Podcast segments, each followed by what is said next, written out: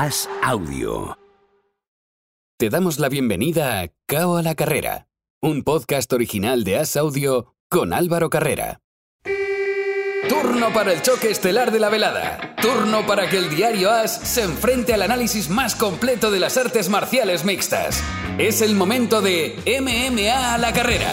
En el corner tenemos a Álvaro Carrera.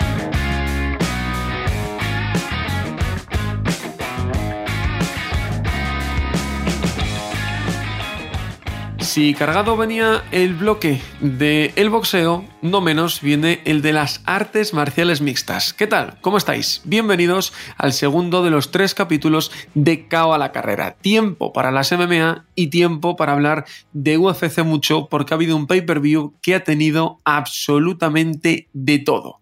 Para hablar, como siempre, de este precioso deporte, nos vamos hasta Miami, donde nos espera el periodista Andrés Lichbel. Hola Andrés, ¿qué tal? Hola Álvaro, muy bien por acá, ya desde el domingo en la madrugada, muy emocionado por hablar de este pay-per-view UFC 274 que tuvimos el pasado fin de semana, así que vamos al lío sin más ni menos. Ha sido una semana, lo hablábamos a, micrófono cerrado Andrés y yo, ha sido una semana de pasión para Andrés también con el Real Madrid, ¿eh? o sea que también hasta Miami llegaron los ecos de, esa remontada del Madrid y estaba Andrés que no se puede aguantar para, para la Champions. Aquí además de, de, tortas también vemos otros deportes, hombre. Sí, no, aquí, aquí somos apasionados del deporte en líneas generales y creo, eh, para hacer un comentario rápido, lo que hizo el Madrid va más allá de si uno le va o no le va al Madrid. Es algo espectacular ver este tipo de, de hazañas y bueno, vamos a hablar de MMA. Vamos a hablar de MMA. La aliada del fin de semana, Andrés, que la tuvo Charles Oliveira. Menudo cómo se complicó el solo. Llegó muy pasado de peso. Había. Leí un comentario, no recuerdo a qué periodista, pero de los tres o cuatro que, que hay en el top de los periodistas estadounidenses, uno de ellos era, pero no, no recuerdo quién exactamente, en el que decía que por qué no la comisión había ayudado, la Comisión de Arizona había ayudado a Oliveira a ser un poco laxo porque solo se había pasado media libra. Pero ¿en qué mundo vivimos? ¿Cómo le va a ayudar si no cumple, no cumple? Creo que es de cajón. Él tuvo un peso muy alto, intentó bajar y no le dio punto. Si pierde el título, pierde el título. Mala suerte. Haber hecho las cosas bien, o igual es que ya no, tu cuerpo no da más para el peso ligero. Pero vamos, insinuar que se debería de haber hecho trampas porque era solo media libra, creo que, que roza eh, ir al juzgado de guardia casi. Las reglas son, son iguales para todos y lo que sí me parece interesante es el tema de que sabemos que en estos eventos, y bueno, en la mayoría de los eventos de las MMA, la promoción o la, o la comisión deben proporcionar una báscula para tenerla allí durante el día de la semana. En el hotel se asigna un cuarto de, de, del hotel, se coloca la báscula y los peleadores pueden entrar y salir con su equipo tantas veces quieran a, a pesarse para ir monitoreando el peso con la misma báscula que se hará el pesaje oficial. Porque ¿qué es lo que pasa? Si cada, si cada quien tiene su, su, propio peso, su propia báscula, siempre va a haber alguna mínima discrepancia y obviamente esto es una ciencia tan exacta que eh, puede, puede traer errores al final. Charles Oliveira y su equipo alegan obviamente que, que, ya se sentían en peso. De hecho, Charles Oliveira antes de, de hacer el pesaje, él tuitea, ya estoy en peso. Luego pasa esto. Y Dana White lo que dice en la, en la rueda de prensa es que van a tener que, eh, buscar una seguridad especi especial para la báscula, lo que me parece bien, porque te digo algo Álvaro, lo he vivido en carne propia en las promociones donde he trabajado. La báscula se calibra en el lugar donde, donde va a estar y no se puede mover eh, prácticamente, de hecho muchas veces le colocan alguna tabla de madera o algo abajo para, para separarla si es, si es de alfombra el, el suelo. Y lo que quiero decir es que a veces entra mucha gente, que a veces ni siquiera tiene que ver con las peleas, va, se para en la balanza, se toma una foto, empieza la, la, tontería, palabras más, palabras menos, necesita un poco de, vigilancia si se trata de este caso. Eh, yo no creo que, que Charles Oliveira en, fe, en, efecto haya estado en peso porque fue media libra, no estamos hablando de, de pocas onzas, pero sí se debe tener cuidado, esto debe marcar un, precedente y me parece bien que, que la UFC vaya a tener un poco más de, cuidado y monitoreo con respecto a esto. De resto, Charles Oliveira hizo lo que tenía que hacer, eh, cinturón o no en el, para él, todos sabemos que él es el campeón y lo está ratificando, pero ya de pensar de que la comisión tiene que ayudar a un peleador, primero es ilegal lo que estamos, lo que estamos diciendo. Y segundo, lo repito, las reglas son para todos y esto es lo que hace que los deportes sean tan apasionantes, que todos compiten con igualdad de condiciones. Exacto, me parece muy interesante lo, lo, que dijo Dana White y lo que comentas tú. Creo que si es algo que hay que mejorar, hay que mejorarlo, porque al final los que hemos tenido a gente cerca que, que hemos visto cómo cortan peso, más o, más cerca o, o menos, pero que ves el sufrimiento de cortar peso, eso tiene que estar al milímetro. Y me parece muy bien que si tienen que reforzarlo, que lo hagan para que no haya problemas. Ahora, si Charles Oliveira no da el peso, el problema es de Charles Oliveira, no es de nadie más. ¿Puede que haya algún fallo? Bueno, si el fallo es real y demostrable, pues hubiesen cambiado las cosas. Si no lo es, entiendo que la UFC ha actuado con, con justicia. Y, y, otra cosa que quiero destacar eh, leí mucho en las redes sociales que, que, decían, pero bueno, Charles Oliveira ganó porque estaba por encima del peso. Al final del día, el peso ligero lo dio. Claro. El peso ligero lo dio porque dio 155.5, tiene hasta 156. Ahora, para ser campeón en una pelea titular no se otorga esa libra adicional, pero en el peso ligero estaba plenamente y justamente. Así que ese comentario de que, de que tenía alguna ventaja porque no dio el peso es absurdo. Charles Oliveira deportivamente ganó la pelea muy bien como siempre lo ha hecho. Y fuera de eso, lo que tú decías, en la jaula dio un espectáculo tremendo Charles Oliveira porque el combate duró muy poco. No, no llegó a los cuatro minutos pero es que pasó de todo. Pasó más, que ahora lo hablaremos, que en el coestelar, que, fue una castaña tremenda. Pero en ese combate estelar, Oliveira se va tres veces al suelo, se cae de culo. Él espera allí en el suelo, primero, porque quiere la pelea en el suelo, y segundo, porque le viene perfecto para, para recuperarse. Creo que eso fue un fallo incluso de Gaedge, no haber buscado otras opciones. Ahora, la manera que tiene de dormirle es increíble. Bueno, de dormirle, primero de dormirle sometido, pero y, lanzarla al suelo. Y lo hablábamos la semana pasada, Andrés.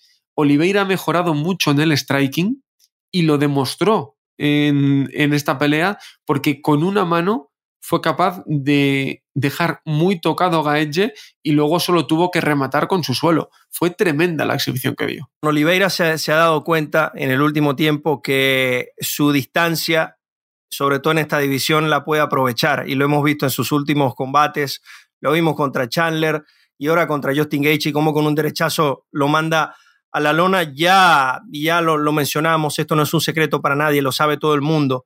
Una vez que Charles Oliveira te tiene en el suelo, es, es, cuestión de tiempo para que él poco a poco vaya cambiando las posiciones, te vaya a tomar la espalda y te vaya a someter, que es lo que terminó ocurriendo. Con respecto a lo, a lo que mencionabas al principio de que, de que se caía la lona, esto, esto lo hemos visto, por ejemplo, a, a Fabricio Verdún, lo recuerdo contra Alistair Overeem, que al mínimo toque se lanzaba al piso, eh, es una especie de carnada, ¿no? Para ver si el oponente viene, lo mete en la guardia y a partir de ahí puede trabajarlo. Charles Oliveira es el mejor, y lo digo claramente, es el mejor sometedor en la historia de la UFC cada vez, y no solo lo dicen los números, porque es quien más tiene sumisiones y finalizaciones en la liga, pero técnicamente vemos lo que hace y es, y es espectacular.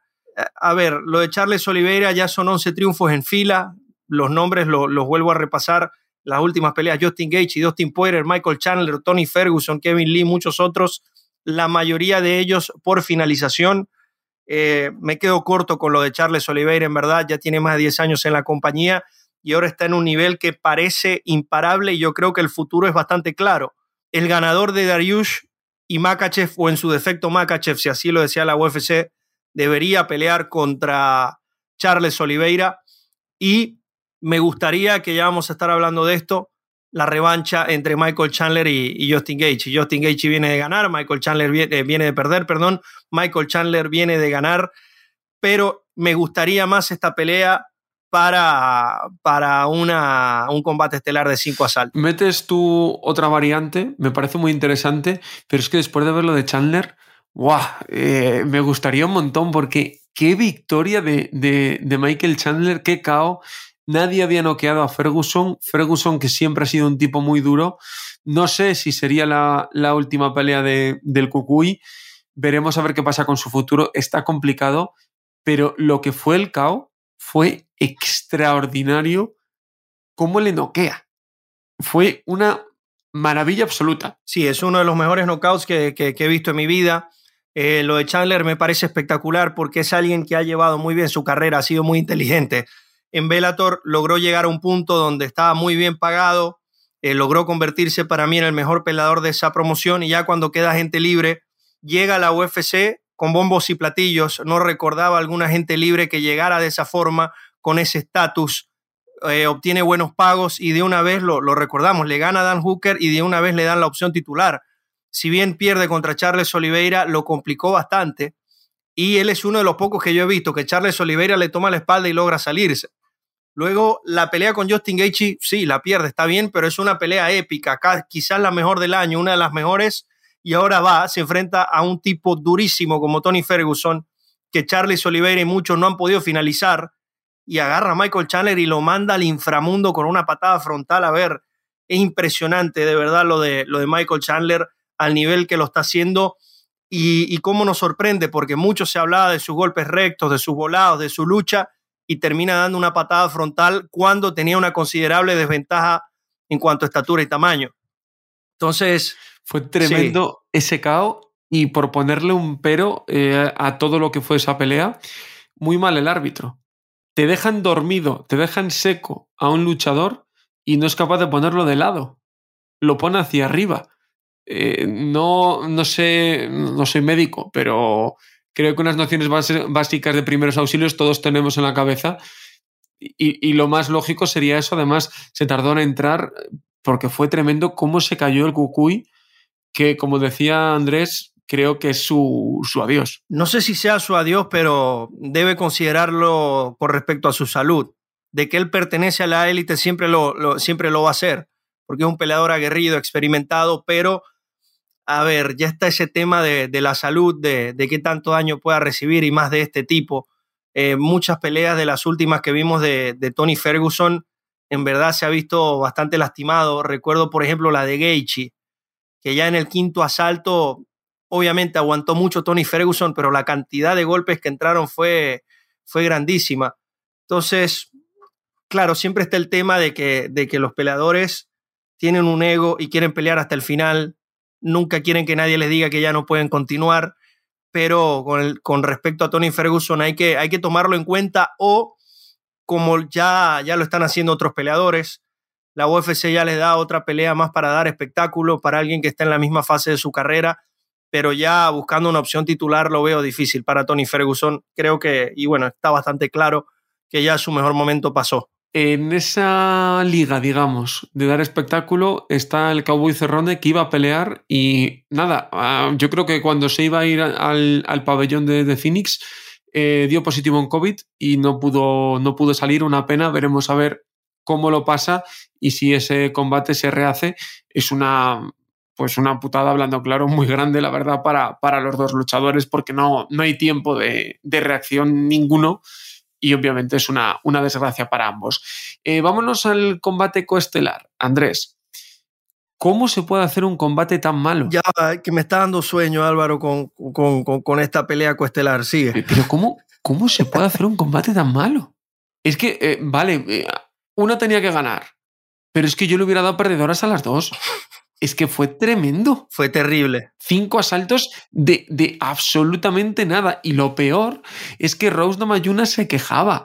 No hizo absolutamente nada porque Esparza, dentro de que el combate fue para olvidar, Esparza por lo menos intentó alguna cosa, intentó algún derribo, en el último asalto conectó manos, hizo algo. Pero es que Rose Namayunas yo no sé en qué estaba Mira, pensando. Después de los dos primeros asaltos, yo agarré mi tarjeta y la dejé ahí en la mesa. Dije, no me voy a molestar porque primero no sé qué voy a anotar porque ninguna está haciendo nada. Y segundo, ya lo mencionabas, en 25 minutos de pelea de estas dos chicas, tuvimos infinitamente menos acción que en los dos minutos y medio, un poco más que pudo haber durado la pelea de Justin Gaethje con Charles Oliveira. Eh, de verdad es, es lamentable cada, lo decía Namayuna, bueno, pero eh, ustedes deben entender que uno puede pelear defensivo, que uno puede tener una estrategia, sí, cada peleador está en su derecho a hacer lo que le dé la gana cuando entra al octágono, pero en una pelea titular, primero no veía en Carla Esparza eh, el deseo de ser campeona del mundo, y con respecto a Rose Namayunas, vamos, que venga a quejarse después y decir que ella considera que ganó cuando no hizo absolutamente nada al respecto en la pelea, cuando no se vio. Pero es que no estoy hablando ni, ni que buscara ganar, es que no, no hizo absolutamente nada, Álvaro. Es una de las peleas que... más me ha decepcionado en los últimos años porque no es como si la pelea no hubiera ocurrido del todo. Exacto, es que te, leí yo en Twitter, ahora que ha terminado, me estoy preguntando si han peleado. Es que tú puedes tener un estilo defensivo, puede que coincidan dos luchadoras que pongan un estilo defensivo, todo lo que tú quieras, pero es que hubo asaltos en los que prácticamente no llegó ningún golpe, que se dedicó Namayunas a moverse constantemente. Yo no sé cómo puntuaron los jueces, porque una de las cosas que tienes que puntuar principal es el daño y la actividad, y no hubo ni daño ni actividad. O sea, fue tremendamente mala la pelea, y lo hablábamos la semana pasada. Namayunas es superior, pero a ver si no se desconecta.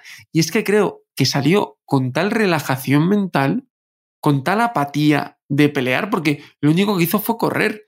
Y Esparza lo que tú dices es que no tenía, eh, no tenía esa ambición por, por ir a, ganar, porque si ella tiene esa ambición, estampa a contra la jaula y ahí se pone a pelear. Pero es que ni eso, o sea, fue un combate de verdad que, que las dos habían merecido salir de allí sin el título. Sí, fue de verdad lamentable. Y lo que sí te digo, Álvaro, es que siento que Joanna John Jacek y Sang Lee le van a enseñar a estas chicas cómo debe hacerse una pelea de este calibre. Lo, se verán las caras en el 275. Y durante este combate entre Namayunas y Esparza, yo solo recordaba a Joanna John Jacek, la campeona que era, alguien que arriesgaba muchísimo a la hora de pelear, alguien que siempre iba a finalizar, que quería dejar su estampa de campeona, que quería que no quería dejar duda de que era la gran campeona de los pesos paja y quería cementar su legado. Recuerda la cabeza. El hematoma, sí. Recuerda la cabeza de, de Joana en su último combate.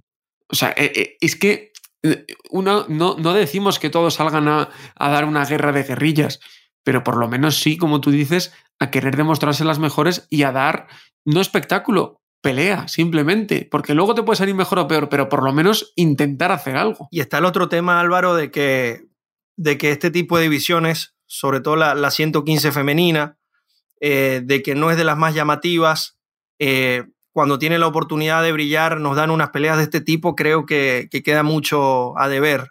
Y, claro, es que en una noche como la que vivimos, obviamente de la pelea que menos te vas a acordar es de esta de aquí a un tiempo. Ahora te acuerdas porque te enfada y, porque ves que, que no hay manera pero eh, es que de verdad que, va, a pasar sin pena ni gloria y Rosna Mayunas ha perdido una, pues un momento, una oportunidad buenísima para, para, hacer las cosas. Pero... Y contra una rival que yo siento con todo respeto podía hasta finalizarla si decidía presionar o si decidía atacar. Pero el tema es que no lo hizo. Durante el combate yo solo pensaba, como consuelo, menos mal que ahora viene Justin Gaethje contra Charles Oliveira, que esto, porque a ver, después de lo que, lo que hizo Chandler, teníamos la vara muy alta, estamos emocionados, ya estamos en otra zona.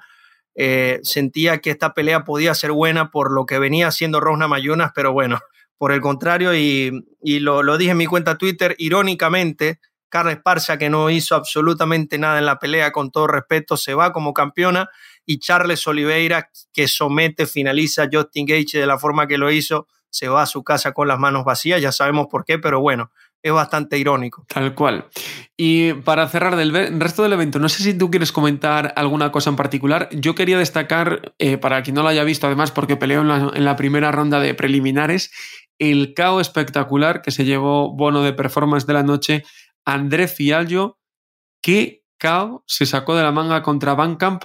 Un nombre, el de Fiallo, a tener muy en cuenta y fue uno, uno de esos destellos de calidad del evento en su cartelera preliminar. Espectacular el knockout de Fialo, también destacar a Brandon Royval con, con esa sumisión en las preliminares y bueno, me gustó mucho la pelea de Tracy Cortés en las preliminares también.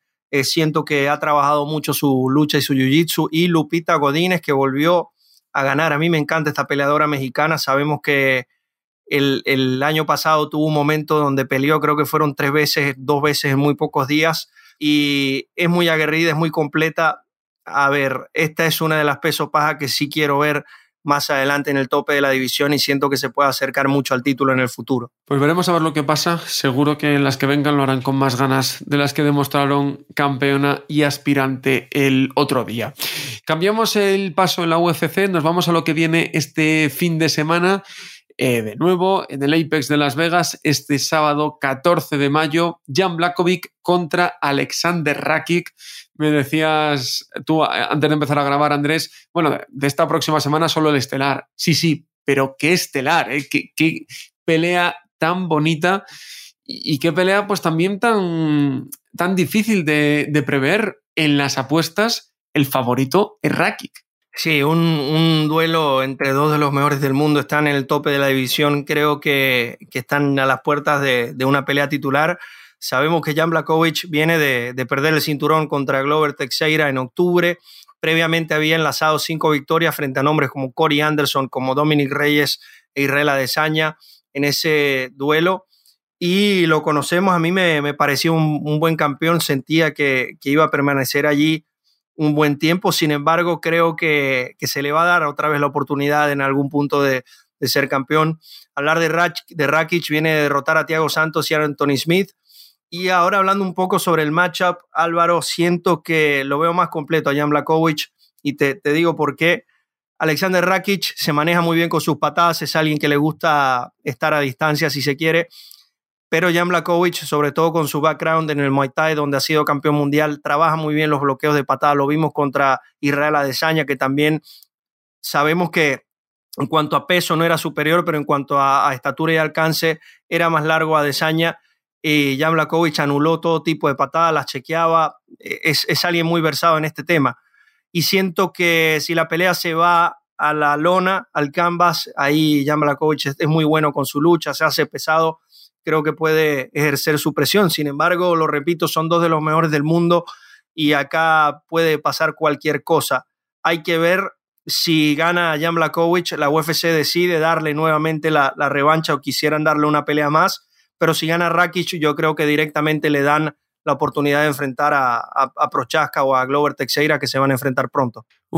Es que me, has dicho el combate y ya eh, estoy pensando en él. Qué ganas de ver a, Prochaska por el campeonato, ¿eh? A mí me encanta Jerry Prochaska. Desde antes de entrar a la UFC, eh, yo soñaba con verlo en la liga y ya verlo pelear por el cinturón es algo espectacular. Sabemos que Glover Teixeira tiene un gran suelo, ya lo demostró contra el Blachowicz y es, es un gran nivelador este, pero Prochaska es un tipo muy completo y, muy, muy violento, en exceso. Es muy buena pelea que estelarizará el UFC 275 el próximo domingo 11 de junio.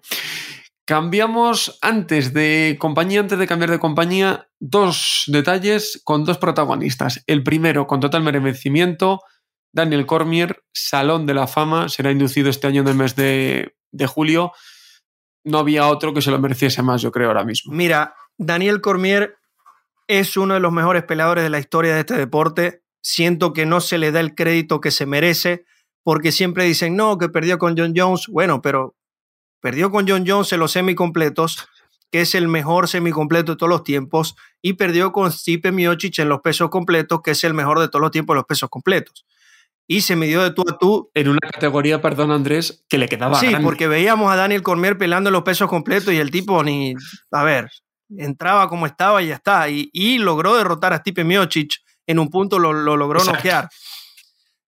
Y si seguimos viendo los nombres que, que, derrotó Cormier, hay una gran gama en pesos completos y semicompletos que pudo derrotar. Tuvo también el valor de defender ambos cinturones en simultáneo. Y les digo otra cosa. No es como Conor McGregor que ganó 145 y 155 libras, 10 libras de diferencia, que de hecho no defendió ninguno, no. Entre el semi completo y el peso completo hay un límite de diferencia de 60 libras. Te estás enfrentando a dos tipos de monstruos totalmente diferentes y Daniel Cormier lo hizo, lo defendió ambos. A ver, se merece todo el crédito del mundo Daniel Cormier y yo lo repito acá, uno de los mejores peleadores de todos los tiempos, sin duda alguna, no me queda nada por dentro, así que muy feliz por él. Y Álvaro, solo estamos hablando de lo que hizo en la UFC, porque Strikeforce también ganó Grand Prix, ni hablar de su background de lucha. Muy feliz por Daniel Cormier, merecido Hall de la Fama de la UFC. Y la otra protagonista es Todo lo contrario, Daniel Cormier, una leyenda en la UFC y nuestra siguiente protagonista es una persona que quiere hacerse un hueco en la UFC. Habló de Sandra Lavado y Andrés, has hablado con ella. ¿Qué tal amigos? Nos acompaña una peleadora peruana de la que, bueno, se ha estado hablando desde hace muchísimo tiempo, tiene un gran talento y tendrá la oportunidad de pelear en The Contender Series de Dana White en el mes de agosto en Las Vegas. Se trata de Sandra Lavado, quien nos acompaña. ¿Cómo está Sandra?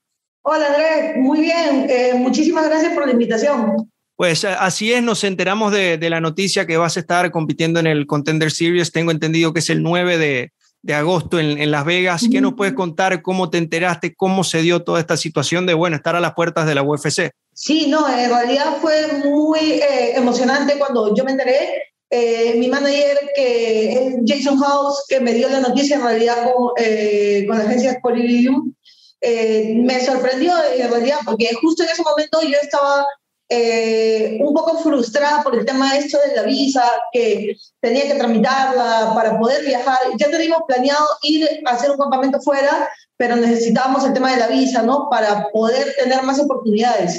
Y justo en ese momento llega un mensaje de Jason y me dice, estás en The Contenders. Y yo le digo, ¿qué? ¿En serio? Así. Y me dice, sí, para en agosto, me comenta. Y yo le digo, ay, no puede ser, en serio, de verdad estoy demasiado feliz, emocionada, porque es como que estás en un día malo y de la nada es una noticia que te alegra, te cambia el día completamente. Y en verdad es, es la oportunidad de mi vida en estos momentos. Y esas son las mejores noticias, las que vienen en momentos malos, porque no, no, nos cambian el panorama a 180 grados de un momento a otro, ¿no? Sí, sí, sí, sí, de todas maneras. Y eso, en mi caso, pasó, pasó así, tal cual. Me alegra mucho por ti, Sandra. Sabes que, bueno, he seguido tu carrera desde, desde hace mucho tiempo, desde el Perú. Luego te, te, pude ver pelear en vivo, pude anunciar una de tus peleas. De hecho, en el pesaje lo estábamos platicando antes y, y bueno, obviamente te mereces estar ahí. Y esto es solo el, el, inicio. Quería preguntarte, Sandra, porque tengo una pequeña duda. En tus últimas peleas vi que hiciste 120 y 125 libras. Antes habías hecho 115. Eh, ¿en, ¿en, qué división vas a, a pelear en el contender? ¿Qué, ¿Qué, te ofrecieron o te dieron la posibilidad de escoger tú en qué peso quieres pelear? No, va a ser en 115 libras. Lo que pasa es que las, eh, las últimas dos peleas que yo tuve fueron en ese peso debido a, a que la primera fue porque no, eh, la, la, rival que iba, o sea, que fue Germania, Lescano, eh, ella pelea usualmente en 57 kilos y en creo que 61, si no me equivoco. Y por eso es que pactamos así, en el peso de ella. Eh, y en la última que fue en México, también lo pactamos así por el tema de rival, que nos dijo que era con mucho, muy poco tiempo de anticipación y solo, se, solo podía hacer en 54 y medio, que fue pactado. O sea, que estarías regresando a tu, a tu peso natural habitual de, de 115 libras, ¿no? Donde te sientes exacto, más fuerte. Exacto. Sí, me gusta pelear más. A, a, el mundo me dice que, ¿por qué peleo en tan poco peso? Pero porque yo mido 1,70, 1,70 metro 70 y, y, para mi talla creo que es bien bajo, sí. Eh, mis rivales son más bajitas también, pero yo me siento cómoda en ese peso. Eh, me siento, eh, como tú dices, me siento más fuerte eh, y así, me, me, siento mejor. No, y he visto tu dominio en ese peso, cómo, cómo trabaja la distancia, el jab, se te ve muy bien boxeando uh -huh. y, y, obviamente ya ese nivel de, de la UFC, del contender, a ver, estar en un peso más, más arriba del, del, del natural es, es difícil, ¿no? Sí, es muy, sí, sí, es cierto. Es muy complicado. Sandra, me, me mencionaba sobre tu pelea en México. ¿Qué se siente no formar parte de la historia de, de FFC? Has estado ahí desde el principio. Se da el primer show en México. Te escogen para participar allá. Te llevas la victoria. ¿Cómo fue toda esa experiencia? Eh, fue difícil en, en, verdad porque era la primera vez que yo estaba saliendo de mi país para poder competir. Eh, en, en, en, otras ocasiones he competido en Brasil, pero en Jiu-Jitsu no en MMA, pero eh, esa fue la primera vez que he peleado eh, fuera de mi país. Ha sido, ha sido muy, eh, en verdad tenía muchos nervios eh, porque es una carga adicional a la que tenemos peleando aquí. Y, y, nada, muchas personas me apoyaron para poder hacer posible ese viaje, estar allá, pelear con esa chica. Y el tema de la altura también es pesado, nunca lo, lo había sentido, pero es pe pesado, pero se pudo manejar muy bien, felizmente. Sí, eso siempre es lo más complicado. Yo recuerdo la primera vez que, que fui a Ciudad de México, nada más subiendo la maleta al carro ya estaba cansado, a, las pocas horas estaba sangrando por la nariz, yo, pero ¿qué pasa si yo no, yo no he hecho nada? Es un, tema, es un tema complicado el de la altura, pero si te llevaste el triunfo allá, ¿no? Eh, eso habla también muy bien de ti, que con poco tiempo de aclimatación ese te dio bien. Durante la pelea, ¿cómo te sentiste, no? Tomando en cuenta ese aspecto de, la altitud de Ciudad de México. O sea, yo, llegué justo unos, creo que cuatro días, claro, cuatro días antes eh, ese día de la pelea era el quinto día en, México y justo yo, yo, yo salía a correr para dar peso, ¿no? Y me sentía normal. Y, y yo dije, no, no me va a chocar nada, creo que es mentira, es el tema de la altura, no pasa nada. Y llega el día de la pelea, eh, primer round, normal, me sentí bien. Pasa segundo round, a mitad del segundo round es como si de la nada me hubieran quitado el oxígeno, así, ah. Mm. O sea, se me fue de porrazo. Y creo que en esa parte de la pelea, eh, de, ese, de ese round, se, se, logra ver cuando me empiezan a entrar los golpes, seguidito. Y era porque se me, se me fue así de la nada. Y ya cuando termino, eh, una, una, persona ya me dice, y, y no sabías este el tema de la altura. Yo le digo, sí, pero no me chocaba mucho. O sea, yo salí a correr y me dice, es que lo que pasa es que la altura acá recién te pega el quinto día. Me, y me dice, ¿cuántos días estás acá? Y yo cuento y digo, ay, ¿verdad? Este es el quinto día. Y justo me agarró eh, en ese momento. Bueno, pero se, se, logró el triunfo, que es lo, lo, importante. Sandra, quiero hablar sobre algo muy importante. En el momento que están viviendo mm. las MMA peruana, vemos a, a, Barzola, que es tu compañero de entrenamiento, ganando en Bellator y ganando bien, ya obtuvo el cupo al Grand Prix. Sí. Gastón Bolaño también, una versión, bueno, mejorada de este peleador que lo veíamos en el striking, ahora en las MMA ganando también Claudio Puelles, ganándole a, a una leyenda como Clay Guida, la forma en que lo está haciendo. ¿A qué se debe esto, Sandra, tú que lo has vivido en carne propia, has entrenado con muchos de estos atletas? Yo principalmente lo que, lo que veo es el hambre de los peruanos ahorita por querer crecer, por querer salir, eh, por querer sonar a, alrededor del mundo. Hubo un tiempo donde sí estábamos para arriba con varios peleadores en UFC y de ahí bajamos completamente. Pero yo creo que eh, eh, este, este ha sido el momento en donde los peruanos nos están poniendo más fuertes y queremos resaltar en verdad alrededor del mundo. Así que eso es lo que yo, yo, yo pienso que está pasando, que es el, el hambre de nosotros por querer seguir avanzando y estar en, en las mejores ligas. Y, y, esto va a seguir mejorando, lo, lo, he podido ver, en Perú hay un gran talento y hay muchísima garra, más que en otras, en otras partes del mundo. ¿Cuál diría, Sandra, que es el, el, el, el ámbito, el aspecto en que ves a los peruanos más fuertes? Quizás en, en Brasil vemos que es el, el suelo, Vemos otros lugares, por ejemplo, en Chile el kickboxing es bastante bueno. ¿Qué dices de, del peruano en, en, líneas generales? No, porque cada quien tiene su estilo. Eh, acá en Perú luchamos bastante. Eh, creo que hay una muy buena lucha, uh, eh, no, solamente, no solamente en el tema de MMA, sino en sí, en la lucha sola. A, a, acaba, acaba de haber un campeonato ahora panamericano, si no me equivoco, de lucha, bueno, en, de varios deportes, ¿no? Pero eh, muchos, muchos luchadores se han llevado el oro. Y, y eso da a entender que, que, se está haciendo bien el trabajo aquí, en Perú.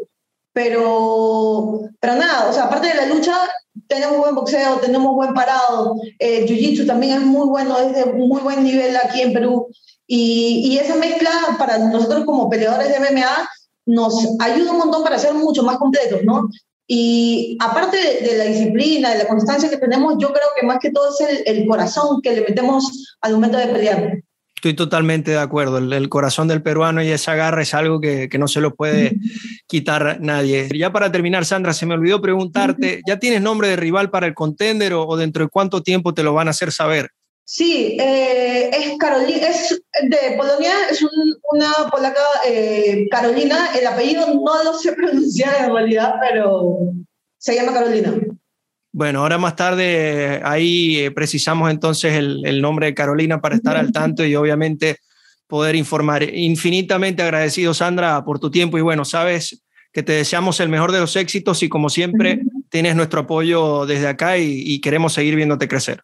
No, muchísimas gracias. Y si puedo hacer una mención a, de agradecimiento, claro. por favor, eh, a mi equipo, al Team Luz, al profe Abel Herrera, a Vicente Vargas, a Enrique Barzola, a mis profesores de entrenamiento, eh, de lucha, José Alvarado, True Wrestling, eh, mi profe de Jiu-Jitsu, Cristian Grimaldo, de Bushido, el profe Valladares de boxeo, mi profe de Muay Thai, eh, Francesco Bonomini, y mi equipo de, de, toda la vida en realidad. Yo justo cambié hace un año de equipo por temas de tiempo, de pandemia, muchos temas personales en realidad.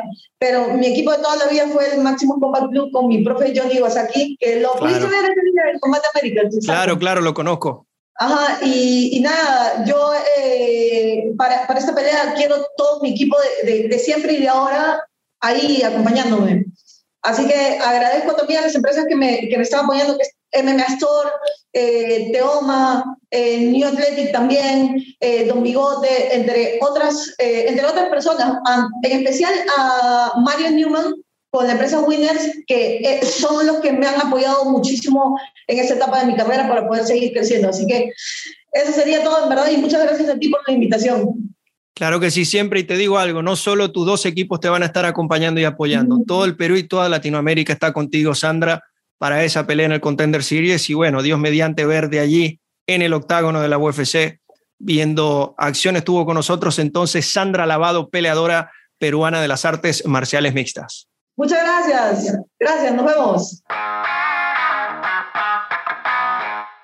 Otro latino más a la lista qué bien que cada vez, Andrés, hay más latinos que, que están llegando a, a, UFC, por lo menos están ahí, ahí tocando la puerta. Sí, Sandra Lavado, un gran talento del, del Perú. Eh, pude verla por primera vez hace ya unos cuatro años, eh, cuando fuimos a hacer un, un scouting para una promoción importante y ahora verla con la oportunidad de no pelear en el Contender Series a una pelea de impresionar a Dana, de ganar y entrar a la máxima liga como es la UFC, es algo muy importante para destacar, desearle el mejor de los éxitos porque sé que primero tiene las condiciones para estar en la UFC y segundo, eh, Álvaro es alguien que ha trabajado durísimo desde el primer día para estar donde está, así que en el mes de agosto tendrá una rival muy, muy complicada como lo es eh, Carolina una polaca también muy versada, pero ya, ya queda en sus manos, ¿no? Entrar a la UFC y poder permanecer en la liga. Y ahora sí, cambiamos el tercio, cambiamos la compañía, nos vamos a Velator, que tuvo eh, show la semana pasada en Francia. Dos victorias importantes a destacar. Buen triunfo de Joel Romero, que ganó por KO en el tercer asalto y que ya se ha anunciado su próximo combate, que será también en el viejo continente será en Dublín el 23 de septiembre. Y del combate estelar, victoria muy clara de Ryan Bader, que venció por triple 50-45 a Jake Congo, muy lejos Congo de, de lo que demostró Bader, que con lo justo hizo una buena victoria. Sí, fue una pelea que no, no dio muchas emociones, si se quiere, pero era, era un duelo que, que, debía hacerse, sobre todo en el regreso de Bellator a París. Lo de Joel Romero espectacular. Eh, a la edad que tiene, sigue demostrando que tiene amplias capacidades, aunque me hubiera gustado verlo con Melvin Manhuef. Vamos a ver si, si en el futuro se puede repautar este combate. Y en este próximo fin de semana volvemos a tener show de Velator, en concreto este viernes. Y la primera noticia es una noticia negativa, y es que este viernes está pactado David Trayero, con el que hablamos la semana pasada, pero su rival se cayó y por segunda vez le pasa lo mismo a David Trayero, se queda sin rival a pocos días y se queda sin la opción de hacer su debut en Velator. En este Velator 281 como digo, cartelera que se disputa en Londres. El combate estelar tiene a Michael Venom Page, a MVP, contra Logan Storley por el campeonato del peso welter. Hay que recordar que es el interino porque el campeón absoluto desde junio de 2021 es Yaroslav Amosov. El ucraniano se encuentra en el frente, se encuentra en la guerra en su país y obviamente no está en condiciones de defender el cinturón y por eso se ha creado un cinturón interino. Veremos a ver, Andrés, si a Venom Page le llega para ser campeón. Venom Page es un peleador que desde el primer día ha sido apasionante para todos, ¿no? Por su estilo, por cómo baja las manos, cómo se mueve. Sin embargo, lo hemos visto en otros duelos donde cuando sabe que su rival es peligroso, eh, es cauto en extremo y terminamos viendo una pelea aburrida yo espero que, que, el Michael Venom Page que vamos a ver este fin de semana, sobre todo tratándose de un, de un título interino, eh, pueda ser un poco agresivo contra un Logan Storley que también viene en muy buen momento. Eh, así que lo repito, Venom Page en sus máximas capacidades, es un peleador muy interesante, muy entretenido y hay que aprovechar para verlo. También destacar, bueno, regresa Lyoto Machida en la cartelera, Dennis Kielholz que viene de pelear, de perder el cinturón, de pelear por el cinturón, perdón. Eh, es también una veterana de la liga, Paul Daly va a pelear en casa y en las preliminares Dino Weichel, todavía dando guerras allí va a estar en la cartelera. Decía yo lo de MVP, a ver si le da, porque hay que recordar que su combate más complicado fue ante Douglas Lima y fue noqueado dentro del Grand Prix del Welter en Bellator. Ahora le vuelve a llegar la oportunidad. Siempre se le ha criticado, ¿no? Que a veces tenía rivales muy fáciles.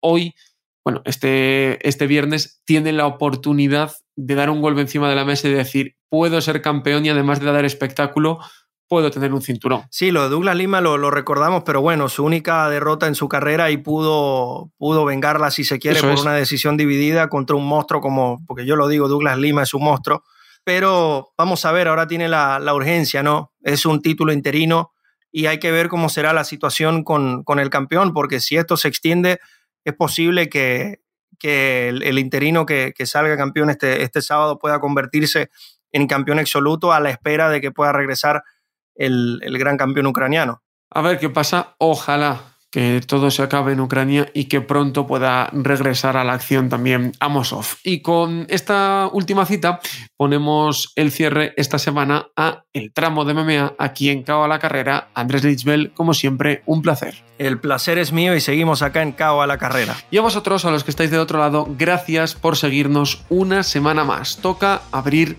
el tercer capítulo de este Cao la Carrera. Tiempo para el wrestling, para hablar de mucha lucha libre y hacerlo, como siempre, a la carrera. Chao, chao.